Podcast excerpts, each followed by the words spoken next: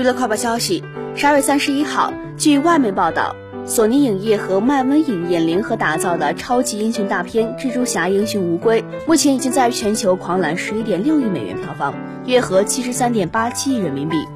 该片已经成为索尼影业史上票房最高的电影。据来自 Deadline 网站的报道称，截止到美国当地时间十二月二十八号，《蜘蛛侠：英雄无归》的国内票房已经达到了五点一六四亿美元。台湾票房达到了六点四四九亿美元，全球总票房达到了十一点六亿美元。